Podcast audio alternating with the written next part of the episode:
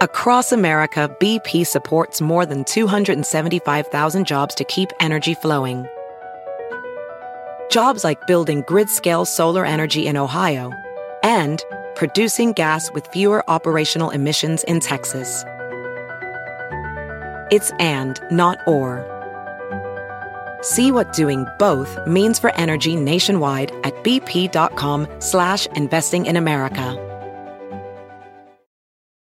eBay Motors es tu socio seguro. Con trabajo, piezas nuevas y mucha pasión, transformaste una carrocería oxidada con 100.000 millas en un vehículo totalmente único. Juegos de frenos, faros, lo que necesites, eBay Motors lo tiene. Con Guaranteed Fee de eBay, te aseguras que la pieza le quede a tu carro a la primera o se te devuelve tu dinero. Y a estos precios, quemas llantas y no dinero. Mantén vivo ese espíritu de Ride or Die, baby, en eBay Motors. ebaymotors.com. Solo para artículos elegibles se aplican restricciones. Hola, soy Marimar Vega. Y yo, Efraín Martínez. Y queremos invitarlos a nuestro rincón. El rincón de los errores donde errar es hasta bien visto.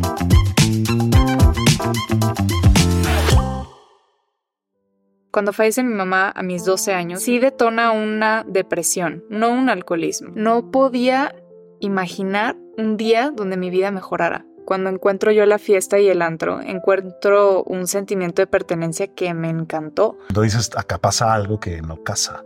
¿En qué momento perdí el control? ¿En qué momento todos tienen razón menos yo? ¿Cómo pude estar tan cegada? Le marco a mi papá y le pedí la ayuda sin, literal sin pensarlo dos veces. Tú tomas la decisión de buscar ayuda. En esta vida me tocó tener un gran ángel que es mi mamá y me ayudó porque yo era tan soberbia que nunca en mi vida hubiera pedido la ayuda. Nunca me imaginé que Nirvana Hank iba a terminar siendo alcohólica, pero creo que todo es perfecto.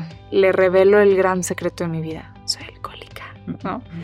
y encuentro tanta aceptación. Ha sido algo característico de mí que a veces me acepto yo después de que alguien me acepte. No sabía vivir, nomás existía, sobrevivía. Bienvenidos a un episodio más del Rincón de los Errores. Hoy tenemos a una invitada que les quiero contar cómo llegué yo a conocerla, porque una amiga mía que escucha mucho podcast, que ve mucho YouTube, eh, me dijo, mira, mira ella, qué bonito habla, no la puedo dejar de ver, mira qué interesante su historia. Y entonces me la busqué y me sorprendió profundamente porque a sus 23 años ella habla de, de la vida con una profundidad y con una intención de ayudar que creo que en este rincón era, es, es, para lo que hicimos el rincón, Efren y yo, entonces era un fit perfecto. La busqué, nos dijo que sí, y ella es Nirvana Hank. Bienvenida, Nirvana. mil gracias. Mil Bienvenida, gracias. qué bueno que, que, estás acá. Gracias por tenerme, de verdad, qué emoción. Se siente que vamos a hacer algo muy bonito hoy. Claro que sí, además estás en un sitio en donde equivocarse está muy bien visto. Así Ese perfecto. es el rincón. y empezamos así, como siempre, de una. De una. Bueno, empecemos de una. Mm. Bueno, Nirvana, siempre iniciamos con algo que, que suena un poco extraño porque se llama el error preferido, no porque queramos andar en la vida equivocándonos todo el tiempo, sino que hay ciertos errores que uno una y otra vez, una y otra vez, y una y otra vez repite y repite y repite. Quizás alguno que repetiste durante mucho tiempo y ya no repitas, o quizás alguno que todavía perseveres en hacerlo. ¿Cuál es tu error preferido, Nirvana? Mm, quizá a mí me cuesta mucho detectarme cuando estoy mal. Me doy cuenta ya que lo pasé, ya que estoy bien otra vez. Pero en el momento percatarme que no le estoy pasando bien me cuesta. Ok, como si no lograras verlo mientras estás enfrentando, solucionando, organizando uh -huh. y lo ves a posteriori, algo así. Eh, tengo muy mmm, apropiado el chip de, de supervivencia. Eso. Estoy todo el tiempo queriendo, tengo muchas cosas que hacer en mi vida y quiero hacer tantas cosas que a veces me cuesta descansar. Por eso me enfermo. Cuando me enfermo es con mi cuerpo diciéndome, a ver ya, cálmate, ¿no? Y el ejemplo perfecto, el año pasado tuve un accidente, tuve este, una concusión entre otras cosas y una semana no me di el tiempo, se me olvidaban las cosas a los cinco minutos, pero no aceptaba que estaba mal. Yo quería seguir. Y hasta las dos, tres semanas que ya me sentía bien otra vez, decía, ah, sí, sí andaba mal. O sea, me cuesta percatarme en el preciso momento cuando sí. no estoy tan bien. Oye, ¿y sobrevives a qué? La vida. A la vida. A, a querer ser fuerte, querer poner una máscara de fortaleza.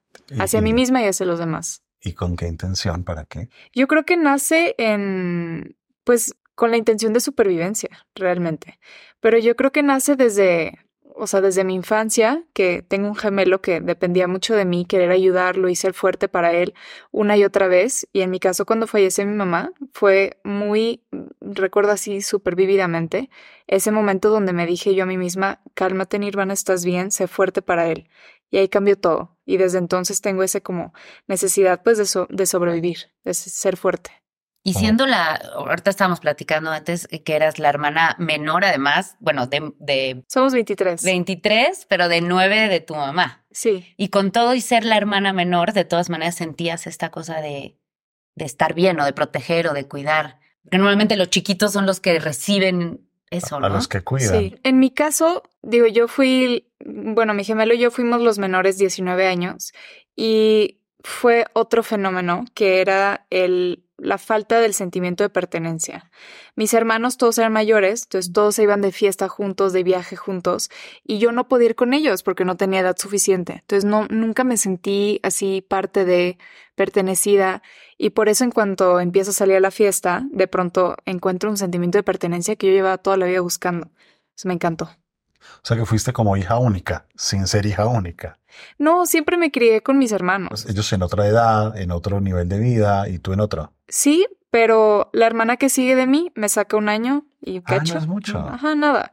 El que sigue me saca, ay, perdón, hermano, como cinco años, algo así. Y, y el que sigue siete y la que sigue nueve. O sea, no están tan lejos, pero yo Claro. sentí esa lejanía. Lo vivías así. Que lo que hablábamos el, el otro día, no me acuerdo si fue con Santiago, de cómo uno percibe las cosas, ¿no? Sí. Sí. O sea, como que en eso tú siempre lo dices y yo te escuché a ti en alguna entrevista decirlo también acerca de la sensibilidad, sí. ¿no? Que, que cuando a uno, porque yo siempre le pregunto a Fren, pero ¿cuál es la diferencia a veces entre dos hermanos criados por los mismos papás en las mismas circunstancias? Y, y yo le preguntaba si es una cosa nada más, eh, que si también es una cosa genética eh, o no, ¿no? Y decías que sí, que además hay una parte de sensibilidad, de que hay gente que hasta le arde más la piel, Sí. literal. Sí, sí, sí. Más la percepción ya después de cómo tú tomas la vida, ¿no? Sí, totalmente. Yo creo que mi, justamente mi hipersensibilidad ha causado que yo distorsione toda la realidad. Hay una historia que me encanta que dice que hay dos niñitos que están jugando fútbol dentro de la casa. Sas, rompen un vidrio. Entonces llega corriendo el papá y los regaña. Y el niño piensa, híjole, se enojó mi papá. Y el alcohólico piensa, mi papá no me quiere. Y esa fue mi vida perfectamente. Justo yo me crié con muchos hermanos, específica- específicamente mi gemelo, que tenemos la misma casta- carta astral y todo, Sí, claro. y somos polos opuestos. Nunca vivimos más de cuatro metros de distancia, literal, hasta los 18. Y aún así tenemos heridas de la infancia completamente diferentes. O sea, yo puedo contar una historia de mi infancia y él cuenta otra historia por completo. O sea, es fascinante, la verdad. Eso es. Hay una película. Lo te dije yo hablando de una película de unos hermanos, si la vieron, o un documental de unos hermanos que los separan en cuanto nacen y los crían en diferentes estados de Estados Unidos y diferentes papás, nivel económico, religión, todo. Ujú. Y aún así hay muchas cosas que, gestos y cosas que hacen iguales y que nunca en la vida se vieron. Qué loco. Es, es tremendo. tremendo, porque así como hay otras cosas de personalidad que uno las percibe distintas, también hay otras cosas que sí, la hermandad Natas. en eso, sí, sí, sí, sí. Qué loco. Seguro. Y- incluso hay, digamos que todavía hay un margen de misterio, porque hay muchas cosas que uno dice, claro, hay un tema biológico y hay unos temas de crianza, Ujú. pero a veces hay cosas que uno no logra explicar del todo. Y ahora que hablabas y decías de este sentimiento de no pertenencia, a mí me pasaba eso de niño. Yo tenía una sensación de ser raro, como un Ujú. bicho extraño Sí, yo también. y estar con todos, pero, pero con ninguno, como si no fuera parte de, y era un tema secreto, secreto, como, como algo muy, muy íntimo. Y eso me metió en un montón de problemas, en un montón de problemas. ¿Tú crees que un de la raíz de tu adicción tenga que ver, fue por eso? Yo creo que mucha de mi adicción tuvo que ver con eso, porque cuando yo tomaba alcohol, se me quitaba eso. Sí, claro, yo también. Totalmente. Funcionaba igual. Sí, totalmente. Es lo que te decía que cuando encuentro yo la fiesta y el antro, encuentro un sentimiento de pertenencia que me encantó, porque yo en mi casa siempre fui la Nirvis, la chiquita, así, y en el antro llego y estoy alta y me encantaba ponerme taconzote, entonces me sentía acá la más fuerte, la más guapa, y mientras más consumía alcohol, más me convertía en la persona que deseaba ser o borraba la persona que era que no me gustaba, o sea, la introvertida, la llena de miedo, la tímida, em, la antisocial, entonces tomaba y me convertía en el alma de la fiesta, hacía todo lo que yo quisiera pues me encantó. A mí me gusta ver a veces eso como una especie de enamoramiento.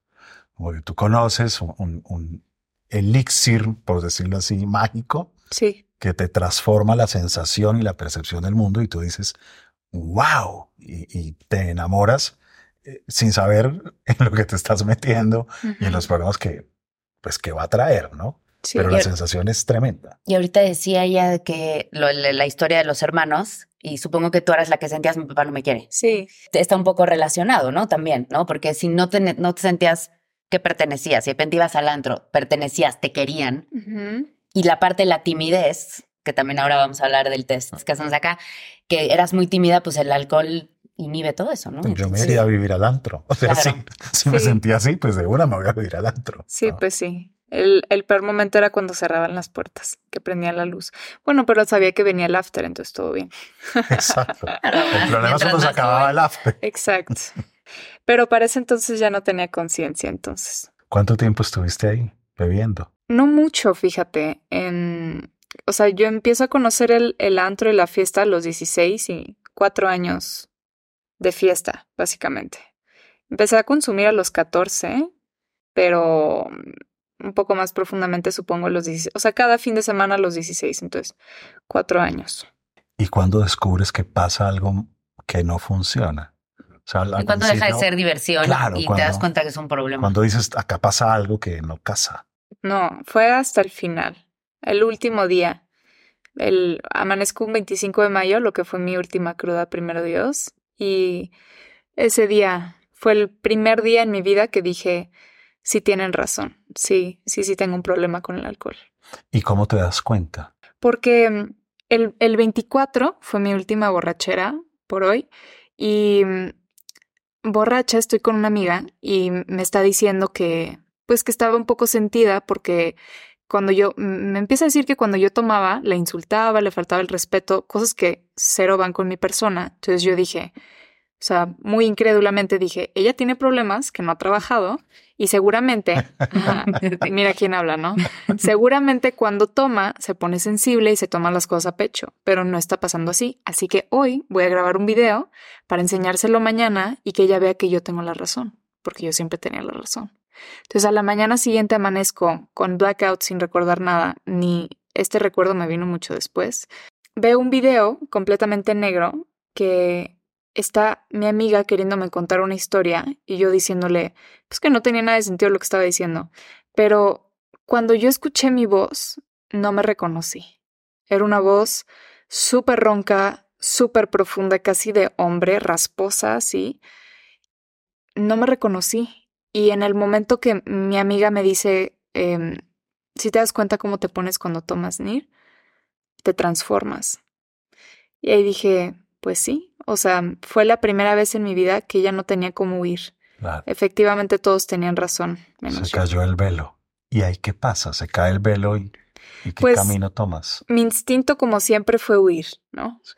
Me paro de la cama, em, me voy a, me meto a bañar, pero bañándome estaba yo, o sea, limpiando el vómito de mi cuerpo, como era costumbre en esos días. Y me empiezo a percatar del propio olor que yo había causado y siento tanta vergüenza, sí, tanto asco por mi persona, que dije, ¿en qué momento? ¿En qué momento perdí el control? ¿En qué momento todos tienen razón menos yo? ¿Cómo pude estar tan cegada? Y fue tan fuerte la realización que me salgo de la regadera y le marco a mi papá y le pedí la ayuda sin, literal sin pensarlo dos veces porque sabía que ese era el momento que ya no me podía echar para atrás. Tú tomas la decisión de buscar ayuda. Pues quién sabe si fui yo o no, pero así pasó. Hiciste la llamada. Pues sí. Sí, porque muchas veces es alguien más el que tiene que intervenir, ¿no? Sí. Digo, normalmente la gente que tiene buenos resultados después de eso es cuando es una decisión propia, ¿no? Y, sí, sí, yo te diría que en, la clínica de adolescentes que yo tengo en Colombia, el 80% de los adolescentes llegan obligados por sus papás. Sí. Y hay un 20% que hace un, acto de conciencia y levanta la mano y dice, me entrego, ¿no? Sí. O, o, llévenme. Yo creo que en mi caso, este, en esta vida me tocó tener un gran ángel que es mi mamá y yo creo que se manifestó y dijo, a ver, ya, bájale, Nir, ¿no? Y me ayudó porque yo era tan soberbia que nunca en mi vida hubiera pedido la ayuda. Entonces no, no, no me lo atributo a mí, la verdad. O sea que no se te daba esto de aceptar los errores. No, no, no. ¿Cómo crees? Bienvenida al rincón de los errores. Es que eso es tan bonito lo que ella hace ahora de hablar de estas cosas así en redes sociales a toda. De verdad, de verdad te lo, te lo aplaudo porque Gracias. hablábamos el otro día, y yo, la vulnerabilidad es tan difícil y sobre todo en la juventud. Pero es bien sabrosa. Es bien sabrosa. Oh, bien sabrosa. Pero como que uno aprende eso y empieza a tenerle no miedo a la vulnerabilidad mucho más grande. Sí. Y te lo digo por experiencia. O sea, yo ahora, a mis casi 40 años, entonces me atrevo a hablar de estas cosas. Entonces no me da pena, no me da miedo. Es difícil, es, es muy difícil. Yo te lo aplaudo porque, pues puede ser también una ayudota de tu mamá por ahí. Pues sí. Te he dado cuenta el, el despertar. Yo creo que sí. Me voy a regresar un tantito al caminito este de la personalidad que hablábamos del test, em, porque también a los dos en diferentes veces los he escuchado decir como pues el, alcoholismo o, las drogas o las adicciones, obviamente pues es un icebergcito, ¿no? Pero la enfermedad está acá abajo, ¿no? Y tiene que ver con estos dolores que hablábamos. Eh, ¿Tú crees que esto sí es una sensibilidad de niña o lo detonó, qué? La muerte de tu mamá lo detonó tener tantos hermanos lo detonó? Yo creo que, digo yo, no soy psicóloga, no soy doctora, ni soy alcohólica nada más. Yo creo que yo nací alcohólica, definitivamente, y siempre tuve un sentimiento de, o sea, desde muy chiquita en la escuela yo me sentía muy diferente de mis amigas. Yo pensaba cosas muy extrañas que mis amigas como que se espantaban. O sea, pensamientos que para mí eran pues, normales. Entonces yo los externaba y espantaba a la gente. Entonces de muy pronta edad aprendo a reprimírmelo todo. Mejor no hables tu, cabeza porque vas a espantar, no quieres molestar, entonces mejor trágatelo, ¿no? Y, y, en mi casa también siempre me sentí diferente. También, este, cuando fallece mi mamá a mis 12 años, muy chica, pues sí detona una depresión, no un alcoholismo, una depresión. Caigo en un hoyo que, o sea, recuerdo vívidamente cómo en esos entonces me cortaba las piernas mucho y yo recuerdo que me cortaba y pensaba, o sea, por favor que ya se acabe mi miseria, o sea, no podía imaginar un día donde mi vida mejorara.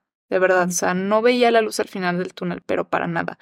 Y así estuve muchos años y bueno, un clavo sacó otro clavo. Primero me corté, luego empiezo a fumar, luego empiezo a tomar, luego la fiesta y todo. Y pues no es que hasta que llego a terapia que empiezo a sanar todo, pero yo creo que nací de esta manera y pues, o sea, mi instinto no creo que cambie, pero no me, no me dejo regir, por ejemplo, por mis miedos. O sea, sigo sintiendo el miedo, pero hoy escojo pues atreverme a hacer las cosas.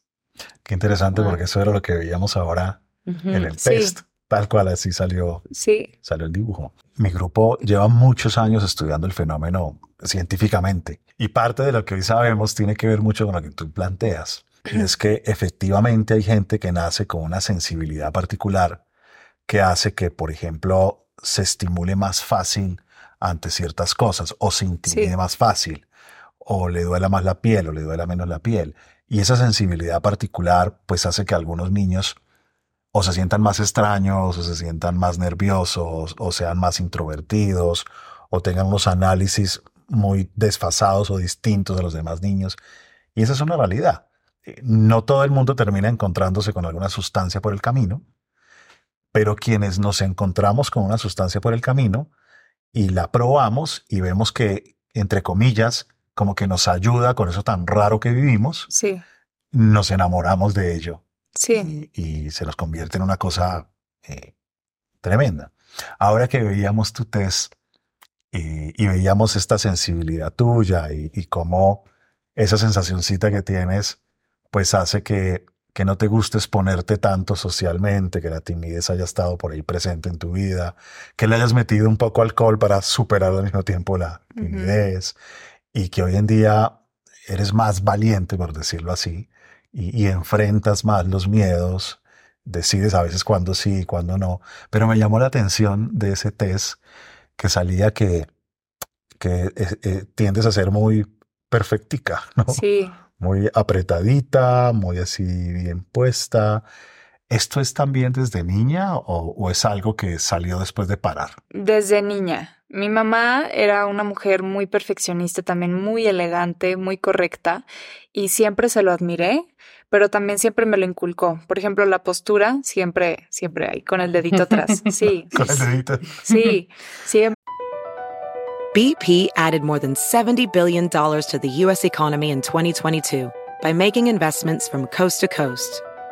Investments like building charging hubs for fleets of electric buses in California and starting up new infrastructure in the Gulf of Mexico.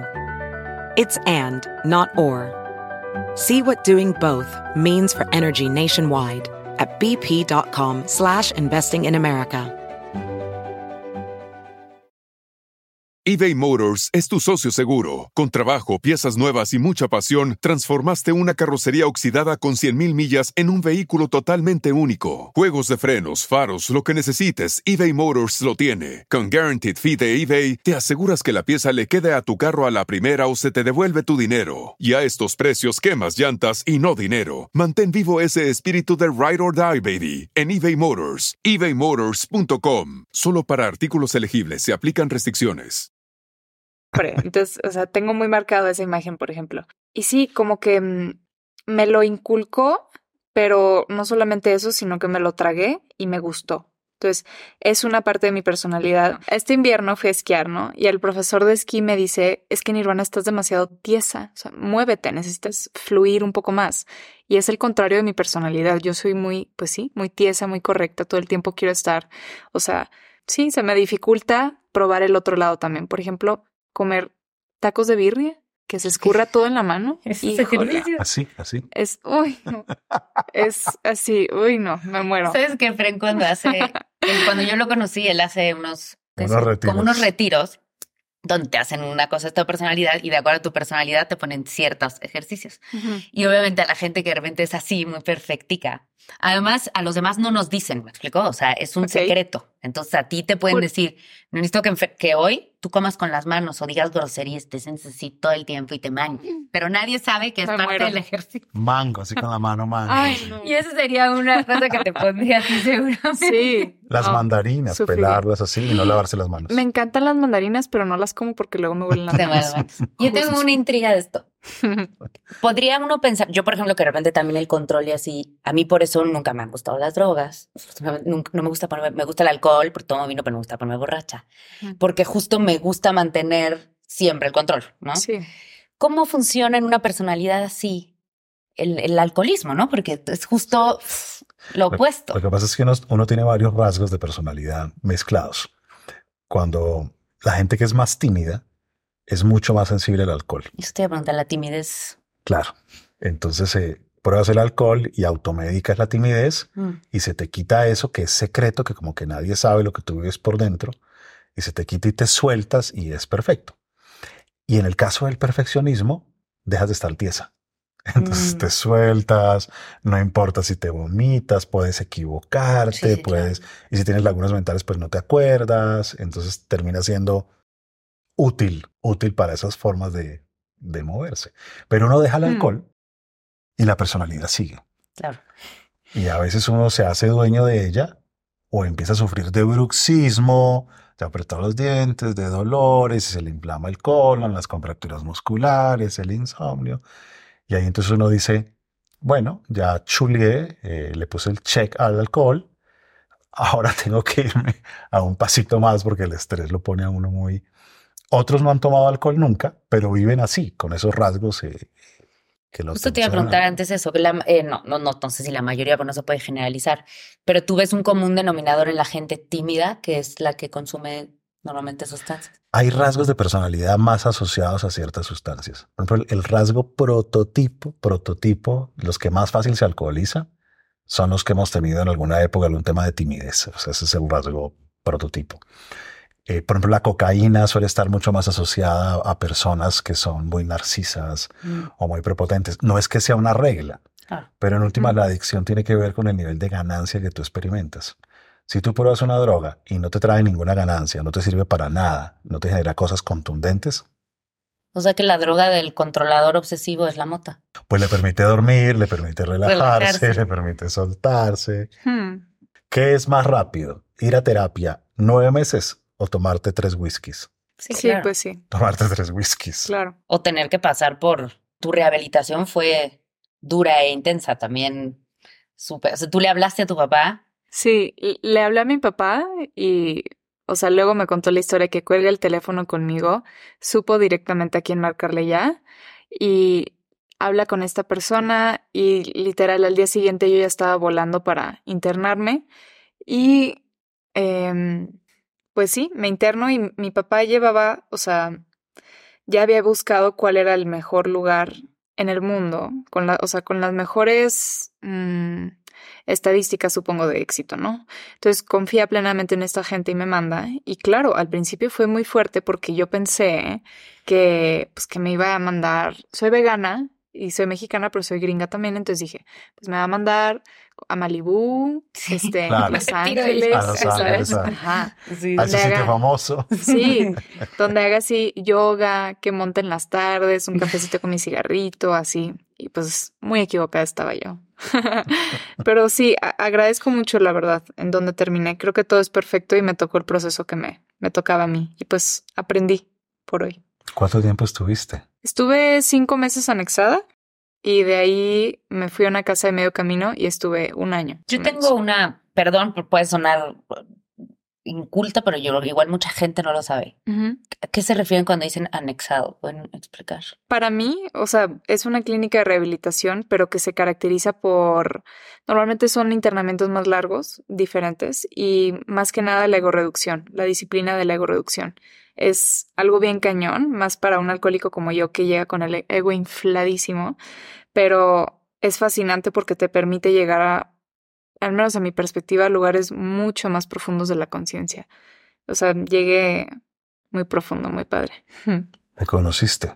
Sí, ¿Y qué viste? fue una locura, ¿sabes? Yo una vez llegué con mi madrina y le dije, es que no sé ni cuál es mi fruta favorita, pero literal, porque mi ciudad favorita siempre fue la ciudad favorita de mi mamá, lo que yo quería estudiar era lo que estudió mi papá, o sea, no tenía personalidad, no sabía ni quién era yo y me aterraba, pero a la vez me daba mucha curiosidad explorar y a ver qué encontraba. Y poco a poco me he ido conociendo y, y creo que es un proceso de toda la vida el conocerte. A cada rato llegan momentos. Hace unos meses pasé por algo que dije, wow, todavía tengo este defecto de carácter, todavía tengo este trauma. O sea, son así, como que constantemente estarme conociendo es muy rewarding. Te tocó aprender a vivir otra vez. Sí, no ¿Cuántas sabía veces? vivir, nomás existía, la verdad, sobrevivía. Se lo ha dicho varias veces gente. Sí. Qué interesante. ¿No? sí. Como que no, sí, existía, pero no vivía realmente, ¿no? Sí. O sea, la- una gran diferencia. Oye, hay, hay una rama que es parte de lo que yo me dedico que llamamos logoterapia. Y en la logoterapia uno de los temas centrales es el sentido de la vida y cómo trabajar a veces el vacío existencial o el sinsentido. Y mucha gente cuando deja el alcohol o deja las drogas, como que deja eso y dice, ¿y, ¿Y ahora? ¿y ahora qué? O sea, ¿de, qué se trata? ¿De La qué se trata esto? ¿No? ¿Qué empezaste a encontrar después de todo este tema? ¿Qué empezó a aparecer ahí como algo que te conecta, como algo que se te volvió valioso? ¿Qué retomaste? ¿Qué- ¿Dónde está la lucecita ahora? Muchas, muchas cosas. Soy muy fantasiosa como que voy por temporadas. A veces seis meses como sushi, ¿no? Entonces, hubo un principio que este decía que moría por escribir, porque al mes de estar anexada yo le decía mucho a mi madrina que de chiquita a mí me encantaba escribir. No lo entendía, pero claro, a mí hablar siempre me ha sido muy difícil. Bueno, me era muy difícil. Y escribía y de ahí o sea, encontraba una manera de curarme y de llegar a niveles mucho más profundos de mí sin el miedo de tener que expresárselo a otra persona, ¿sabes? Entonces me dio el servicio de una hora todas las tardes escribir. Y ya escribía yo y luego podía llegar yo con mi madrina y ahora sí a externarlo ¿no? y hablarlo. Entonces, bueno, mi primera fantasía fue que moría por escribir. Y salgo al grupo y le decía, ya muero por estudiar, muero por montar, dejé de montar cinco años y lo quiero retomar. Entonces, Eventualmente me gano mi luz verde, salgo de la casa de medio camino, me meto a estudiar, me doy cuenta los meses que claro que no era mi, mi cosa. Empiezo a montar y encuentro una pasión que siempre supe que estuvo ahí, pero la negué mucho tiempo. De hecho, me acabo de percatar esta semana que gran parte de mi bienestar está en el montar. A mí me encanta montar, o sea, estar yo con mi caballo.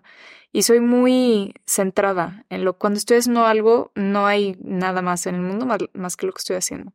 Y cuando monto es eso es una hora de estar yo con el caballo el caballo y yo pensando todo el tiempo en mi, en mi cuerpo en el cuerpo del caballo es algo que me fascina por un lado. Y por otro lado los negocios siempre me han movido me llaman mucho la atención. Y ahora las redes y ayudar es algo loquísimo. Creo que en esta vida me tocó nacer a mucho privilegio y AA me regaló un privilegio nuevo que es el privilegio de servir y eso no lo cambio por nada. Qué interesante como cuando uno se conecta hay miedos que quedan de lado porque te conectas y puedes salir en un live y puedes subir un video y la timidez no existe porque hay algo valioso a lo que te conectas y entonces no importa. También es diferente estar frente a un teléfono que ahora que doy conferencias, es muy diferente estar frente a un teléfono que a mil personas, ¿no? Son sí, pero das conferencias, es, es, exactamente eso, te conectas al servicio, algo valioso y el miedo puede que se sienta, pero... No, y además hablando de lo que hablamos hace rato, ¿no? De la vulnerabilidad, o sea, no es fácil pararse, aunque sea en un teléfono, decir, hola, soy Nirvana Hank, soy alcohólica. O sea, ¿en qué momento tú decidiste que querías compartir tu experiencia para ayudar? Fíjate que mi madrina siempre me dijo que yo tenía como, como 10, 15 mil seguidores y mi madrina me decía, qué padre, imagínate que un día puedas compartir tu experiencia con esos 10 mil seguidores. Estaría, o sea, ayudarías mucho, compartirías el mensaje qué padre. Y yo, ni de loca, o sea, no. Hace apenas un año conozco una persona y le, le revelo el gran secreto de mi vida. Soy alcohólica. ¿No? y encuentro tanta aceptación que ha sido algo característico de mí, que a veces me acepto yo después de que alguien me acepte. Y este es un ejemplo perfecto. Entonces siento la aceptación de esta persona que dije, ok, chance y, y si esté bien. A los meses, no sé qué mosca me picó, pero decido grabar un video. Y madrina ya grabó el video, no sé si subirlo, no sé qué. Llega el día siguiente, lo subo. Y una que hipersensible como yo, subo el video y estoy una hora así pegada al celular viendo, comentarios, esperando a leer el comentario negativo. Claro. Para decir, ya ves, Nirvana, no lo hubiera subido. ¿Para qué te pones? O sea, ¿para qué? No lo hubiera subido. Y puro amor. La gente impresionantemente linda, un chorro de apoyo y gracias a ti ahora entiendo a mi papá, o sea, una cantidad de locuras que han pasado que, wow, nunca, Nunca me lo imaginé y como decías, nunca me imaginé que Nirvana Hank iba a terminar siendo alcohólica, pero creo que todo es perfecto y definitivamente me tocó a mí esta vida de servicio. Alcohólica y ya no anónima. Alcohólica y ya no anónima. Alcohólica pública. Alcohólica pública. en Nirvana tenemos una sección que a Fren y a mí nos gusta mucho eh, porque se llama El error favorito y tiene que ver con ese error al cual hoy le agradeces muchísimo, tanto que puedes dejar de verlo como un error y que te hizo una mejor persona. ¿Cuál sería tu Qué error fuerte. favorito? Qué fuerte. Te iba a decir que, que tomar alcohol por primera vez, pero nada que ver. Una culpa que yo cargué conmigo muchos años es que cuando fallece mi mamá, me acerco a despedirme de ella y le dije, te amo, mamá. Fue la primera y única vez en mi vida que se lo dije. Y esa culpa la cargué conmigo tantos años. Por eso empiezo a cortarme, por, bueno, por, entre otras cosas, pero por, por la culpa. Quieras o no, hoy lo agradezco porque, wow, cómo marcó mi vida, cómo me cambió. O sea, agradezco que haya caído tan bajo, que estuve sufriendo tantos años, porque hoy puedo ver la vida, es que es un milagro mi vida el que esté yo viva, de verdad. Es un milagro y agradezco. Y hoy le dices a la gente que amas, que los amas, seguramente. Sí, totalmente. Y creo mucho en, en, fomentar el amor y en el... Es que mm, también me acuerdo que, mm, o sea, yo en rehabilitación lloraba porque no le había dicho a mi mamá, pero tampoco se lo había dicho a mi papá. Y mi papá sí lo tenía. Y todavía me tardó, apenas hace un año se lo dije por primera vez y yo sentía un miedo. Entonces entiendo perfectamente el miedo de o sea, ¿y si no me lo dice de vuelta? ¿Y si él me dice que no? ¿Y si no me escucha? ¿Y si no me pela? O sea, la cantidad de posibilidades que se hace uno, ¿no? Y llego yo y se lo digo y fue mm, tan gratificante como que sin saberlo sané también lo que pasé con mi mamá.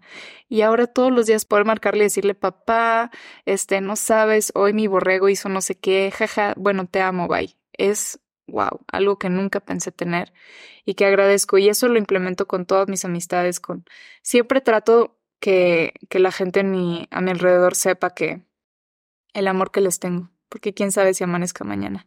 A veces parecen pequeños pasos, pero a veces para uno es un salto cuántico liberador. Y es, suena como, pero es solamente decir te amo, sí, pero, pero a veces te sana toda una historia. Sí, totalmente. Yo me acuerdo que mm, uno de los ejercicios que me mandó Efren en algún momento, pero sus terapias, o bueno, no sé si conmigo, pero supongo que con todos son muy prácticas. Por eso a mí me funcionaban mucho y era algo que me cambió muy rápido. Eh, pero uno era ser como muy cariñosa y muy amorosa con mi mamá. Y justo mi mamá me fue a visitar a Los Ángeles esa semana. Y entonces me dejó él tareas muy específicas, ¿no? Me dijo, quiero que te le empalagues, que la beses, que vean la primera película abrazadas juntas. Mm. Dije, no hay manera. Pero pues yo me llevo súper bien con mi mamá, pero ¿por qué? O sea, que... No, no, no me importa que digas que se llevan súper bien y que platican muy bien. Necesito que físicamente lo hagas. Porque no es lo mismo la idea acá, necesita bajar al cuerpo. Y si quieres, dile, dile que es un ejercicio para que ella sepa. Y me acuerdo que le conté a mi hermana y mi hermana, me muero, no hay manera de que... Y nos costó mucho trabajo a las dos. Y mi mamá me ayudó mucho. En las mañanas vete venía y se me aventaba la cama, pero mi mamá es igual de durita que yo. Y eso cambió mucho, no nada más con ella, o sea, como que me ablandó a mí en el mundo. Y tenía que ver con, con esa relación, sobre todo con los papás. Es bien difícil decirles que uno los ama, ¿no? Y ponerse ahí, darle un beso. Soltarse. Sí, qué fascinante. Sí, es un gran de verdad todo el mundo si puede pónganlo en práctica. La gente que tiene al lado, digan que los aman. Sí, y aprovechen. Nunca que no tiene a veces el temor de, listo, voy a abrazar a mi hermano mayor o a mi papá o, ¿no? Que teóricamente se supone que nos amamos, pero hay como, como cierta tensión y uno va a hacerlo y, y, qué tal que haga así. Y qué tal que, que no se suelte y esté duro. Y yo sienta entonces ese rechazo tan horrible y, mejor saco una buena excusa y, no lo hago. Sí. O voy y lo cumplo y lo hago rápido. Sí, sí, sí. En lugar de soltarse y desgonzarse. Y ojo, si no les responden el te amo, no importa. Mi mamá es de esta generación que mi mamá ve todos sus episodios y dirá que no, pero es de esta generación que sigue diciendo que el te amo es para las parejas y el te quiero es. Sí. Entonces yo le digo te amo y a mí se te quiero mucho. Sí, no importa. Yo lo voy a decir diciendo que la amo y todos nos tenemos que sigan diciendo eso porque sí a mí me pasó cuando mi papá falleció. Eh, creo que tuvieron una enfermedad muy similar tu mamá y mi papá, por lo que escuché en, alguna vez. Pero también cuando uno tiene gente enferma cerca, a veces nos da más tiempo, ¿no? O, uno lo aprovecha, tú estás muy chiquita, pero entonces, pues yo empecé a decirle a mi papá más que lo amaba, ¿no? Porque sabía que se iba a ir. Pero no esperen a eso, porque muchas veces es un accidente, muchas veces es Así es. Sí, totalmente. E, es que nunca sabes de verdad cuándo es la última vez que va a ser una persona. Y deja tú, nunca sabes cuándo va a ser tu último día. Entonces, ¿por qué esperarte a mañana para hacer las cosas si las puedes hacer hoy? Esa vez que yo le dije te amo a mi papá, yo llegué con una mentalidad de que, mira, tengo mucho miedo de qué puede pasar, pero yo quiero hacer esto por mí, porque yo necesito sanar esto, yo necesito decírselo a mi papá. Así que llegué con esa mentalidad, pase lo que pase, esto es un servicio para mí. Yo voy a cumplir conmigo. Y, y así es. Mis hermanos también son, seguro también me van a decir que no, pero somos así como que te quiero, pero así como que hasta para allá, ¿no? Así como, ¿sabes? Entonces yo llego y te amo, hermano, y los abrazo y a veces como, sácate. Pero yo, yo encuentro ese bienestar de, pues, del servicio para mí y para mi prójimo. A mí me gusta eso. Sí. Qué bien, hermano. Son los caminos de evolución y uno no para, ¿no? Sí, eso me fascina. Me acuerdo, este, Perdón que te haya interrumpido, pero me acuerdo perfectamente que a los 13 años yo tenía así catarsis con mi Facebook, o sea, me, me desahogaba con mi Facebook, ¿ok? Entonces una vez yo subí de que qué exhaustivo pensar que me queda toda una vida frente a mí. Cuando tenía 13 años, era mi manera de pensar. Y hoy digo, o sea, digo, todo es perfecto, quién sabe cuándo termine la mía, pero qué fascinante pensar lo tanto que he crecido en estos, en estas 24 y qué padre todo el camino que me queda enfrente. O sea, quién sabe qué va a pasar con mi vida, dónde voy a terminar. O sea, me fascina. Qué cambio de perspectiva, ¿no? Sí. ¿Cómo puede uno llegar en una época a ver todo tan oscuro y tan sin caminos? Sí. Y después ver solamente la luz y, el lado hermoso de la vida. Es, es mágico. Oye, sí. pensando así como a futuro, ¿hay algún, bueno, seguramente puede ser que haya muchos, pero no sé, ¿hay algún error que te dé miedo cometer? Mi sobriedad es lo más importante para mí, así que ponerla en riesgo es lo que más miedo me da. Y me da miedo el éxito, me da miedo el fracaso, me da miedo amar, me da miedo a perder. O sea, tengo muchos miedos. Pero no, creo, hoy sé que todo es perfecto y va a pasar todo lo que tiene que pasar. La gente que, eh, que se rehabilita, entonces se rehabilita.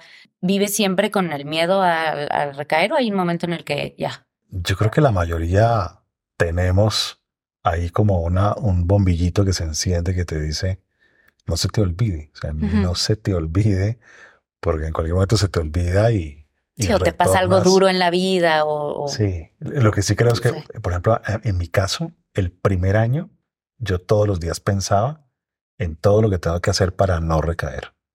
Entonces no puedo hacer esto, no puedo hacer esto, no puedo hacer esto. Hiperalerta, hiperalerta. Hoy, después de 25 años, quizás más de, abstención, pasan meses y ni me acuerdo. Pero el primer año, o sea, el primer año era todo el tiempo pendiente. Y Nirvana, siendo tan joven, eh, en, la temporada pasada hablamos con Bárbara Mori también cuando ella decidió dejar de tomar.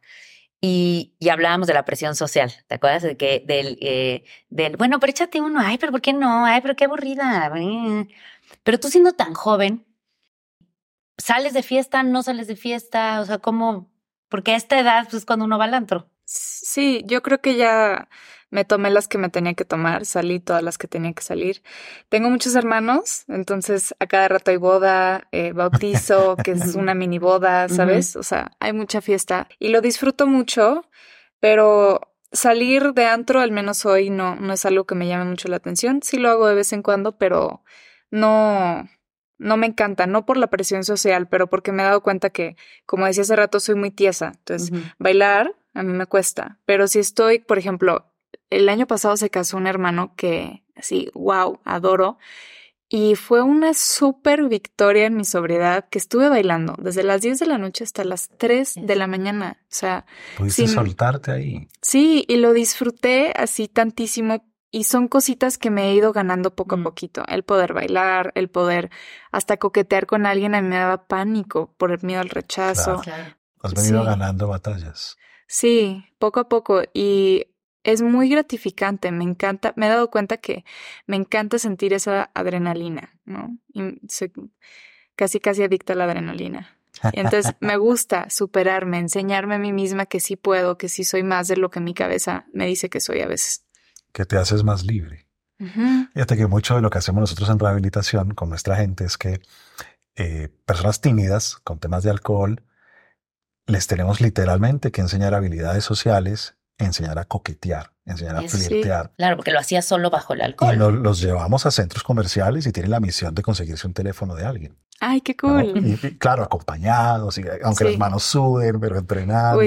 Y claro, es, una victoria, una victoria que mucha gente piensa que es que no es nada porque es muy sencillo. No, a veces para uno no es sencillo. Claro. Sí. Es como para alguien va a ser muy sencillo abrazar y decirle te amo a su mamá, pero para mí no es sencillo. Exacto. Me acuerdo una vez explicabas la timidez y el dolor al rechazo. Por ejemplo, si alguien muy tímido va a una fiesta, ¿no?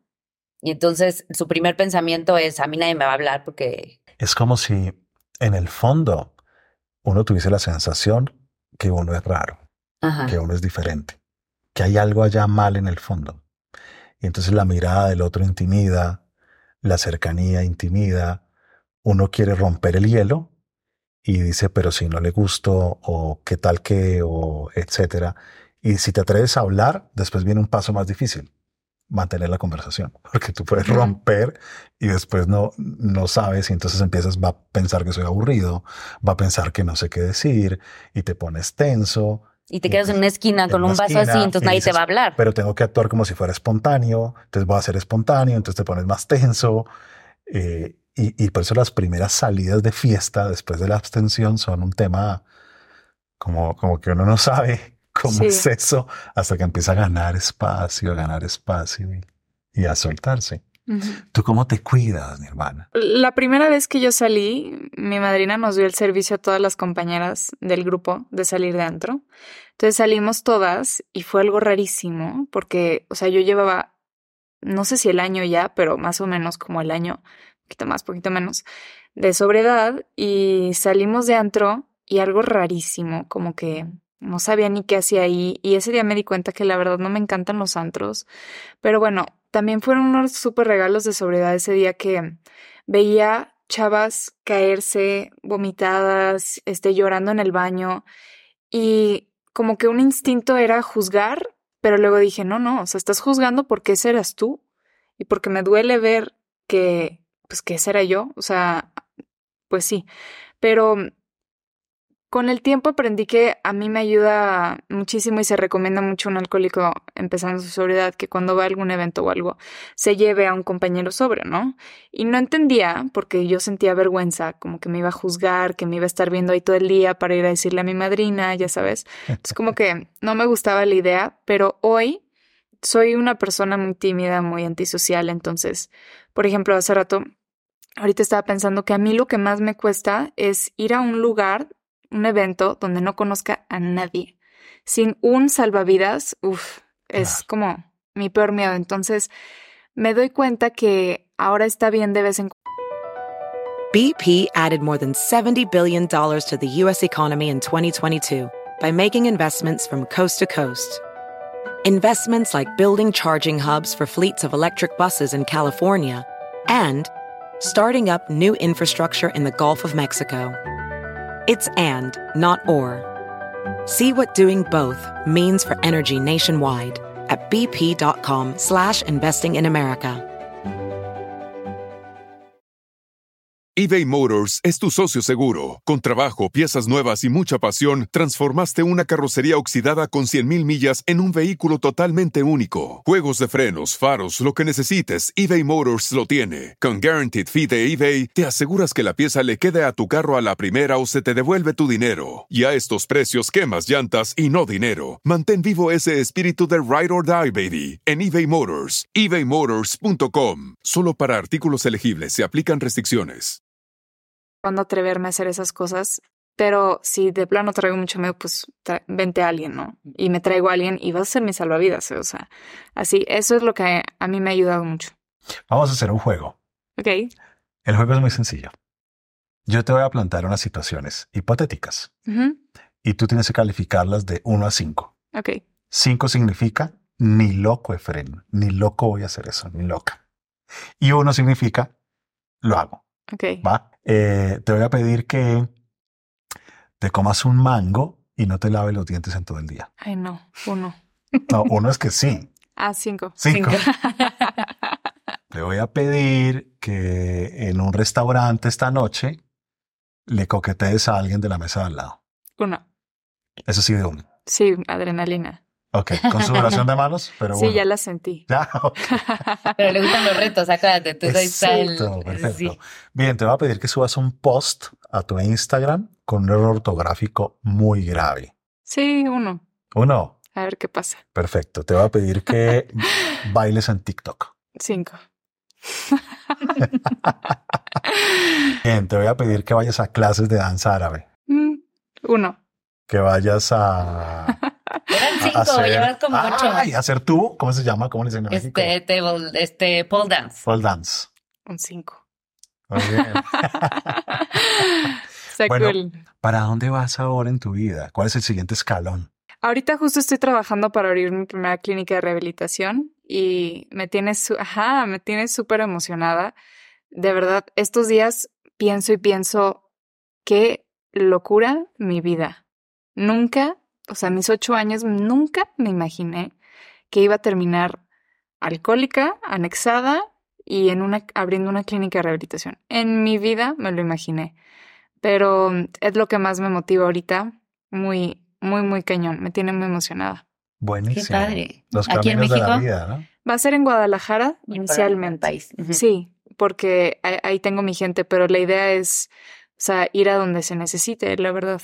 Buenísimo. En lo que podamos sumarte, Gracias. si quieres conocer nuestra experiencia de clínicas Sí, en. Colombia Sí, o todos nuestros materiales de los manuales de prevención de recaídas, de motivación para el cambio, lo que necesites, gracias. cuenta con nosotros. Lleva una vida haciendo eso. Lo máximo, mil gracias. Nirvana, si tú tuvieras que elegir tres, ya sabemos que los errores los agradecemos porque somos, gracias a ellos somos lo que somos, ¿no? Pero hipotéticamente, si tres que pudieras elegir que no repetirías, así que dijeras, no, esos. Me las salto. La verdad es que no sé, creo que de verdad sé que todo es perfecto, sé que voy a cometer errores y que voy a aprender a base de ellos, entonces no sí, me sabía que le iba, a, le iba a costar porque, o sea, tú sí crees que todo es perfecto real, Claro. o sea, porque lo has dicho muchas veces. Sí, pero muchas veces uno lo tiene como idea, pero te, cada vez que lo dices siento que lo, Lo sé, lo crees, ajá, o lo sabes. Entonces, sí, cambiar la, historia no iba a ser Sí. fácil. Pero te hubieras ahorrado algo. La verdad no, o sea, de verdad sé que todo es perfecto y todo lo que he pasado, sí me metí en circunstancias que no me gustaron, que me han costado mucho dejar atrás, trascender, pero entiendo que todo es perfecto y de verdad que no fuera la persona que soy hoy si no hubiera pasado todo lo que ha pasado. Y, y te lo puedo decir lo mismo en 20 años, o sea, sé que todo lo que va a pasar de aquí el resto de mi vida va a ser por algo. Te hacen lo que estás haciendo. Va a ser rarísimo porque me voy a regresar a una pregunta de hace ah, 200 años cuando empezamos, pero la traigo en la cabeza. Cuando ella eh, contó un poco la trayectoria de por qué llegó a tomar, empezó por una depresión. O sea, si esa depresión hubiera sido tratada, una niña a los 12 años que se le muere su mamá, que seguramente debe ser un golpe durísimo, ¿tú crees que de todas maneras, porque tú dijiste que habías nacido alcohólica, hubieras o sea, como que esa fue la solución a la depresión. O si no se hubiera muerto tu mamá, o sea, si no hubiera habido una depresión de todas maneras, ¿tú crees que tuvieras que ir a una Muchos años yo lo pensé, o sea, ¿por qué se tuvo que ir mi mamá? ¿Dónde estaría si no se hubiera ido? Hubiera estado viviendo la vida que tanto anhelaba, o sea, ¿sabes? La vida que idealicé yo de chiquita, supongo. Pero también, justamente hoy venía pensando que el hubiera es mi lugar así que más desprecio. No me Mm. gusta irme por ahí, mm, no, ni le doy pensamiento, la verdad. Sí creo que todo es perfecto y creo que lo he pensado mucho y creo que si mi mamá siguiera viva, también hubiera terminado anexada. Creo que el destino que he tenido es el que me tocaba, irrelevante de las circunstancias. Te hubieras encontrado en el momento que hubiese sido con el alcohol o con cualquier sustancia y Sí, hubiera generado la sensación que te generó. sí, otra justificación, otro pretexto. Sí, pudieran haber sido diferentes las circunstancias, pero yo creo que el destino era, el, era este, es este. Aquí cerramos, terminamos con una sección que se llama la terapia, que a la gente le gusta muchísimo. Porque justamente parte por lo que hicimos este espacio, lo que a mí se me ocurrió en un momento hacer este espacio era para eh, pues yo poder compartir un poco de la sabiduría de Fren y todo lo que él me ha ayudado a mí en la vida. Entonces, en este espacio es una pregunta que tú le quieras hacer a Fren, la que tú quieras, ya sea que sea para ti, ya sea que sea para la gente que nos escucha o ve. Por ejemplo, ahorita que lo hablábamos, a mí no me llegó fácil, pero hoy estoy en una derrota y aceptación completa de que todo es perfecto para mí, pero sé que muchos no, no se les facilita justamente. O sea, cómo quizá los demás pudieran superar el hubiera, no meterse ahí. Nuestro ego es un tema tremendo, es una forma de defenderse de aquello que percibes como amenazante. Si algo amenaza tu sensación de, de rareza o si algo amenaza tu sensación de perfección, pues te defiendes. Y nuestra cabeza tiene la habilidad de borrar las cosas, de hacer así y que mires para otro lado, literalmente. Y a veces no lo haces de adrede, con prepotencia, sino que literalmente no lo ves. O sea, todo el mundo dice que vas en contravía y tú dices, no, todos están locos. Yo no voy en contravía. Y no es un proceso fácil.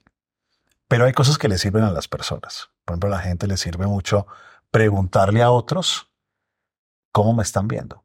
Hmm. Preguntarle a otros qué cosas opinan de todas estas cosas que yo hago. Y sacar los factores comunes. Mm. Porque si uno le pregunta a la mamá, o le pregunta a un hermano, o le pregunta a un amigo, pues es la opinión de él. Sí. Pero si 10 personas dicen que tienes cara de caballo, te toca relinchar. Esa es una técnica poderosa. Otra técnica poderosa es que cada vez que sientes incomodidad, ansiedad o que te aprietas o que quieres correr o que quieres luchar, ahí hay que preguntarse qué es lo que me está amenazando.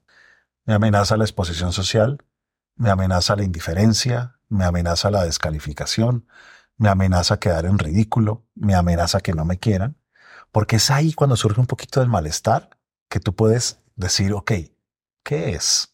Sí. ¿Será que se me están colocando encima y esa sensación de inferioridad me amenaza?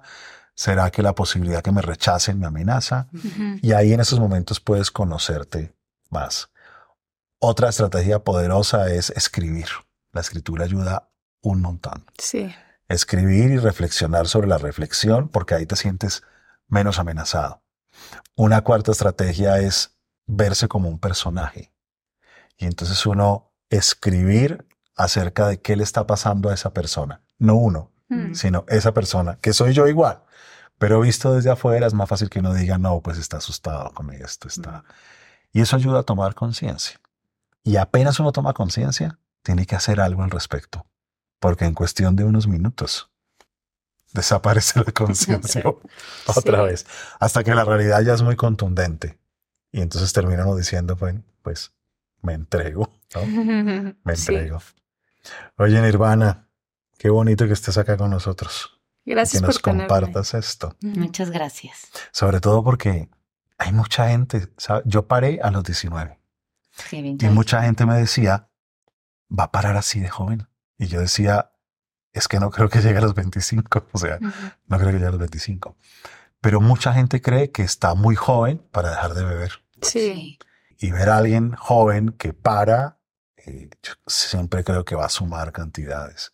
Y también eh, escuchaba yo que decías, Nirvana, que muchos creemos que el alcohólico es el que está tirado con una botella en el Sí. piso, ¿no? Y qué importante como observar y hay muchas maneras de darse cuenta que uno pues tiene un problema con algo. Sí. Y el común denominador de las veces que hemos hablado aquí de eso, muchas veces ha sido el que cuando se di cuando dijeron, hoy voy a parar, bueno, hoy no, no pudieron. Sí, Y ahí se dieron cuenta que realmente ya es algo que no podían controlar.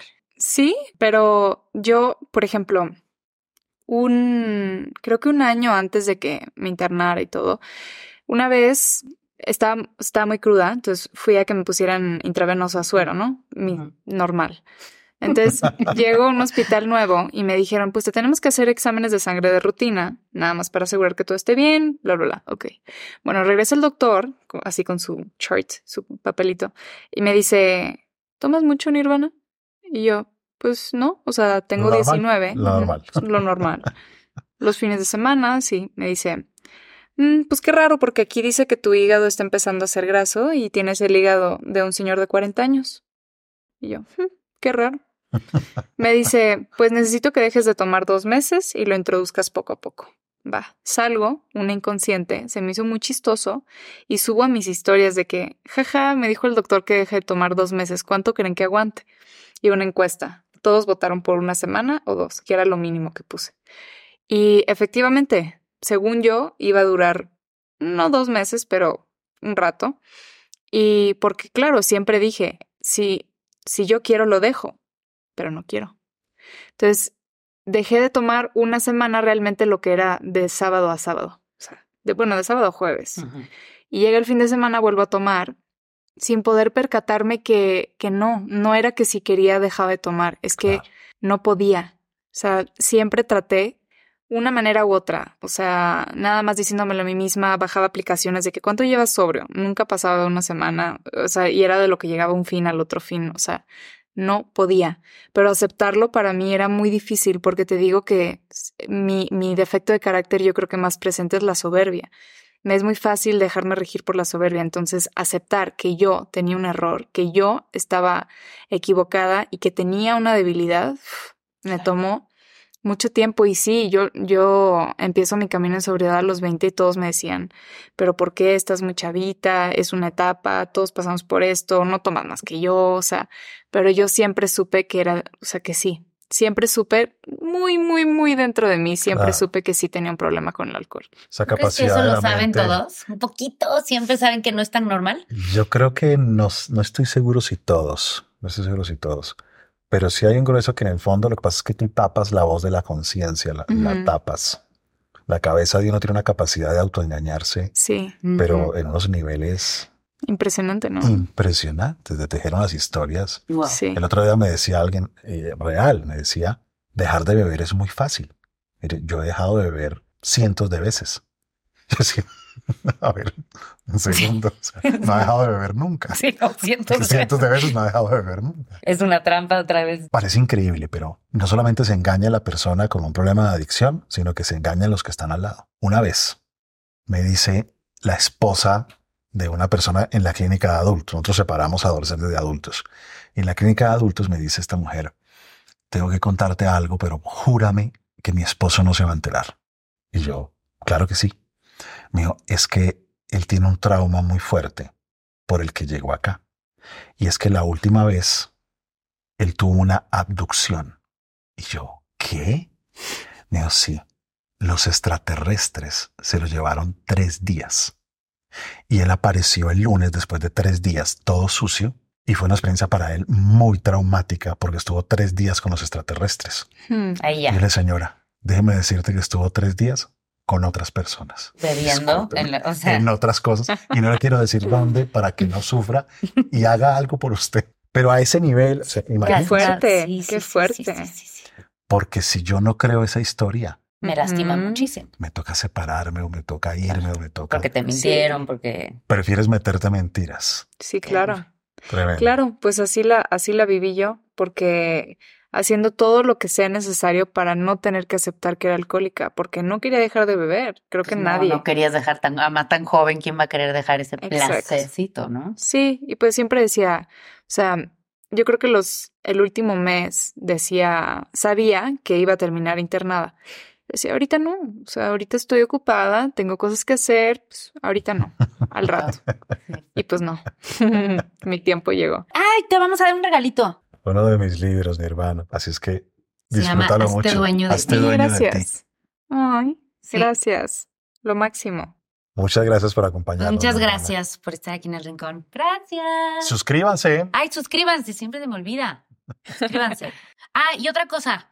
Eh, para toda la gente que pregunta y pregunta y pregunta de dónde pueden tomar terapia, eh, acuérdense que aquí en De Terapia un clic, ahí va, hay muchos terapeutas y muchas opciones para todo tipo de presupuestos y de necesidades y de lo que necesiten para toda la gente que esté interesada en esta ayuda.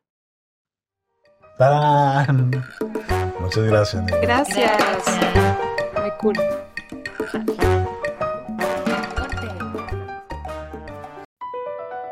BP added more than $70 billion to the U.S. economy in 2022 by making investments from coast to coast. Investments like building charging hubs for fleets of electric buses in California, and starting up new infrastructure in the Gulf of Mexico. It's and, not or. See what doing both means for energy nationwide at bp.com slash investing in America. Whether you're making the same breakfast that you have every day or baking a cake for an extra special day, eggs are a staple in our diets. Eggland's best eggs are nutritionally superior to ordinary eggs, containing more vitamins and 25% less saturated fat. Not only are they better for you, but Eggland's best eggs taste better too. There's a reason that they're America's number one eggs. Visit egglandsbest.com for additional information and delicious recipes.